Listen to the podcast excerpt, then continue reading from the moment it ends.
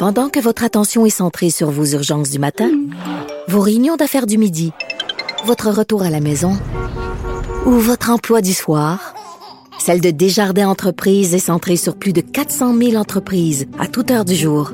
Grâce à notre connaissance des secteurs d'activité et à notre accompagnement spécialisé, nous aidons les entrepreneurs à relever chaque défi pour qu'ils puissent rester centrés sur ce qui compte, le développement de leur entreprise.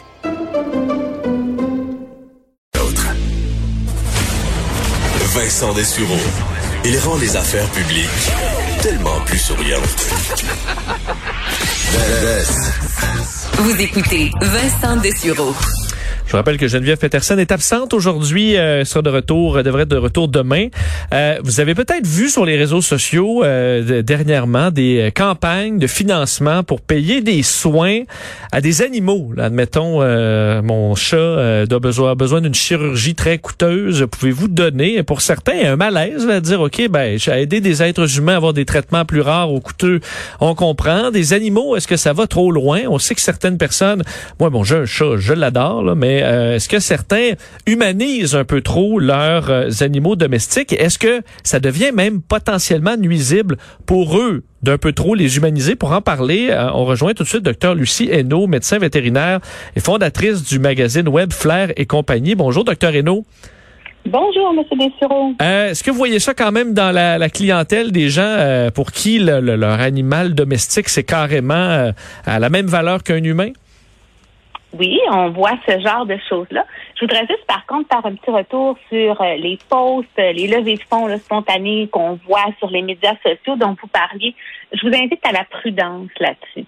Parce que, bien qu'il ne faille pas donner des intentions négatives à tout le monde, malheureusement, il y a de la fraude aussi là-dessus. OK? Moi, j'ai vu, par exemple, euh, des gens qui mettaient des estimés euh, pour des traitements pour des animaux et puis qui choisissaient l'euthanasie de l'animal, mais qui continuaient à faire ces levées de fonds-là. Donc, à garder l'argent ramassé pour autre chose que pour l'animal. Euh, on en a vu aussi euh, qui avaient fini de payer le traitement, l'animal allait bien, mais continuait à donner des nouvelles négatives de l'animal pour que les dollars continuent à rentrer. Il y a toutes sortes de façons d'aider les animaux. Vaut mieux donner à des organismes fiables qu'on connaît, euh, dont le CA, le, le conseil d'administration, dévoile de quelle façon l'argent est utilisé. Sinon, une autre belle façon d'utiliser l'argent pour aider quelqu'un qu'on connaît, euh, je connais beaucoup d'étudiants dont les parents vont payer, par exemple, à leur anniversaire, l'assurance euh, médicaments, l'assurance ah, bon. Euh, soins. peut, il y, a, des assurances soins euh, chez certains vétérinaires, donc on peut l'offrir à un proche, dire voici ton cadeau, s'il y a quelque chose, l'opération ou la médication de ton animal sera couverte.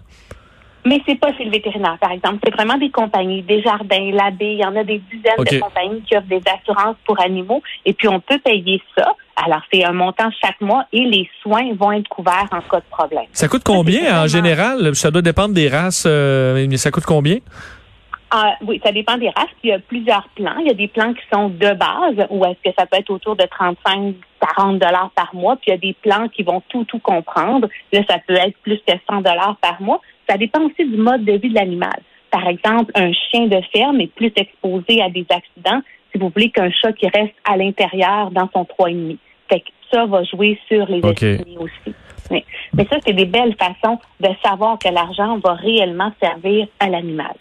Parlons un peu, je disais, euh, qu'on humanise peut-être un peu trop nos, euh, nos animaux. Euh, est-ce que des fois on les dénature? Là, on voit toutes sortes de comportements, des gens qui vont garder leurs chiens dans leur sacoche ou à la limite contre eux à longueur de journée, d'autres qui vont les costumer. En Vous pensez quoi de, de, de ça? Oui, ça dépend du contexte. Vous donnez un bon exemple, M. Ducero, en parlant des gens qui vont garder leurs chiens dans la sacoche. Par exemple, si on a un chiot de petites races que les gens gardent toujours collés comme ça sur eux, la socialisation de ce chiot-là ne peut pas être complète. Hein, s'il voit jamais d'autres chiens, s'il ne se fait pas toucher par d'autres personnes, s'il n'est pas exposé à des bruits, à des enfants, à la voiture, tout ce genre de choses-là, il peut développer une crainte devant ces situations-là. Et on nuit à la socialisation du chiot. Alors, il faut se souvenir qu'un chiot, c'est fait justement pour vivre les situations dont je vous parlais et que la période de socialisation, elle est courte. Hein? Ça arrête vraiment à quatre mois. Donc, ça, on va nuire à notre animal parce qu'on a ce désir-là de toujours le garder sur nous. Mais il faut penser à lui. Il y a des activités ludiques, là, comme on va voir, euh, j'ai des clients qui vont mettre du vernis à ongles sur euh, les griffes de leurs animaux, lui faire des coiffures, ou j'ai des patients qui me font rire parce qu'ils ont plus de manteaux que moi. ils ont toujours le petit manteau qui fit. Mais ça, dans le fond, ça nuit pas à l'animal s'il apprécie l'attention qu'on fait, l'interaction qu'on a avec lui pendant qu'on fait ça. S'il n'y a pas d'allergie, par exemple, aux produits qu'on utilise. Mais il faut comprendre que ça fait plaisir à son humain, pas à lui lui, il, s'en fout d'avoir les griffes rouges, roses ou bleues. C'est vraiment un plaisir qu'on s'offre à nous. Une fois que ça c'est compris puis que le chien vit l'interaction positivement, je pense pas qu'on a à juger ça. C'est un plaisir comme un autre. C'est quelqu'un qui collectionne les timbres. Je veux dire, on n'a pas à juger ça non plus. Ouais. Mais faut pas dire. Comme un autre. Mais faut pas se dire j'ai euh, mis de la de, du vernis à ongles sur mon chien donc j'ai je lui ai fourni l'attention qu'il a besoin pour la journée là. On s'entend que ça c'est une activité pour nous là, ça nous c'est pas nuisible mais après ça il faut s'occuper de lui.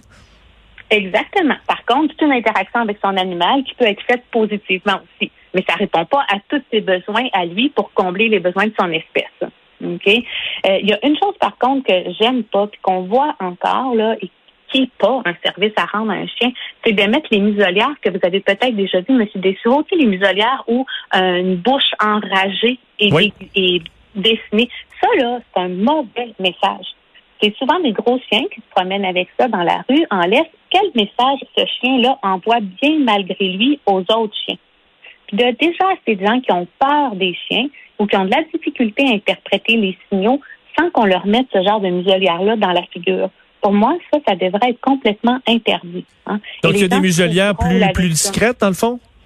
Ben oui, une muselière panier, c'est correct de museler son animal si c'est pour répondre à un règlement, si parce que cet animal-là, vaut mieux être prudent avec, mais pas une muselière avec le, vous l'avez déjà vu, je suis sûre, il y a une grosse langue rouge, des grandes dents de dessinées, de la base qui coule, ça n'a rien de drôle, ça. Je ça n'a rien, de drôle. Et si ça fait rire le propriétaire, c'est pas un service à rendre à ce chien-là.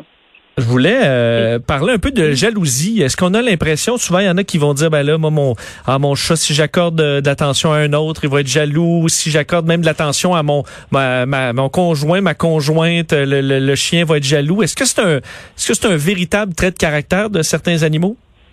En fait, il y a plusieurs études euh, qui ont étudié cette chose-là, puis il n'y a rien qui a démontré que les animaux étaient jaloux. Ils n'ont pas la même conception que nous du bien et du mal. Si on prend par exemple l'exemple de quelqu'un qui est en train de flatter un autre chien, puis son chien arrive à toute vitesse, puis son chien va pousser l'autre chien pour être flatté, il ne dit pas dans sa tête de chien, haha, je vais pousser l'autre. Non, il voit son humain en qui il a confiance, qui est dans un mood, parce qu'ils savent très, très bien nous lire, nos chiens. Hein. Ils savent très bien nous lire. Alors, il voit que présentement, ce, ce maître-là est dans un bon mood pour flatter un chien. Il voit une main tendue une voix qu'il reconnaît qui incite à la caresse, ben oui, il va tenter de se rapprocher, même si pour ça, il faut pousser l'autre chien.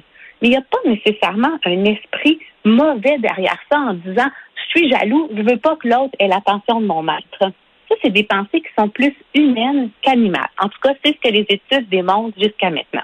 Il y en a qui vont dire que leur chat, euh, par exemple, va uriner sur euh, les. va cibler quelqu'un ou pour faire une vengeance, par exemple. Ouais, la vengeance non plus. Tu sais, l'urine, là, c'est dans, dans la tête d'un humain que l'urine ou les selles, c'est sale. Maman chien, maman chat, là, elles mangent les excréments, elles mangent l'urine de leur rejeton jusqu'à temps qu'il y ait quelques semaines. Bon le nombre de chiens qui vont dehors puis qui vont manger les selles dehors, c'est dans notre tête à nous que c'est sale.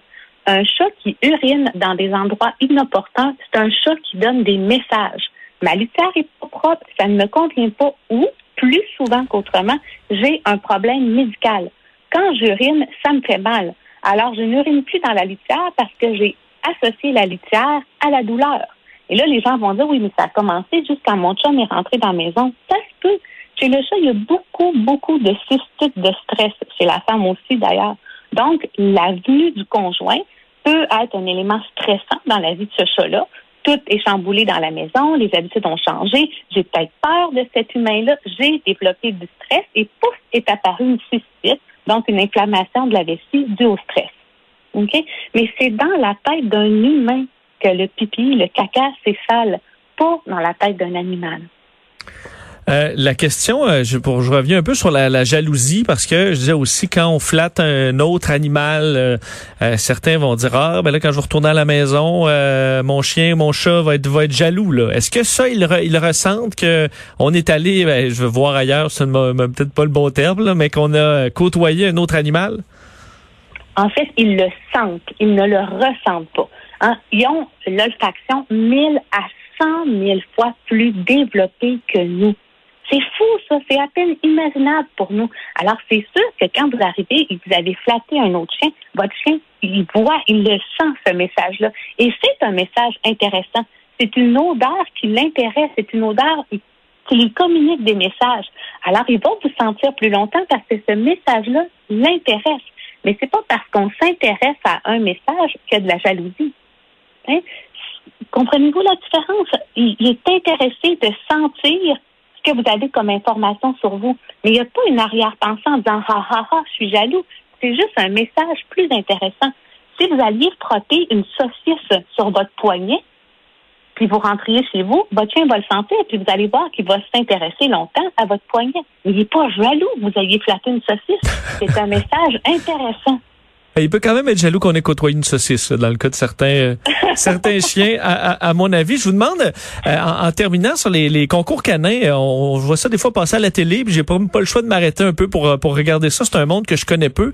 un chien qui, je pense, on pense au classique caniche qui là est tout droit, va faire sa petite sa petite promenade et tout sculpté là précisément. Est-ce que c'est des chiens heureux en général, vu qu'ils ont beaucoup d'interactions avec leur maître? Au contraire, c'est c'est des chiens un peu trop euh, bon, qui, sont dans un environnement un peu trop strict, selon vous? Ça, dépend beaucoup du tempérament de cet animal-là. Hein. Est-ce qu'on a affaire à un chien sociable ou est-ce qu'on a affaire à un chien anxieux?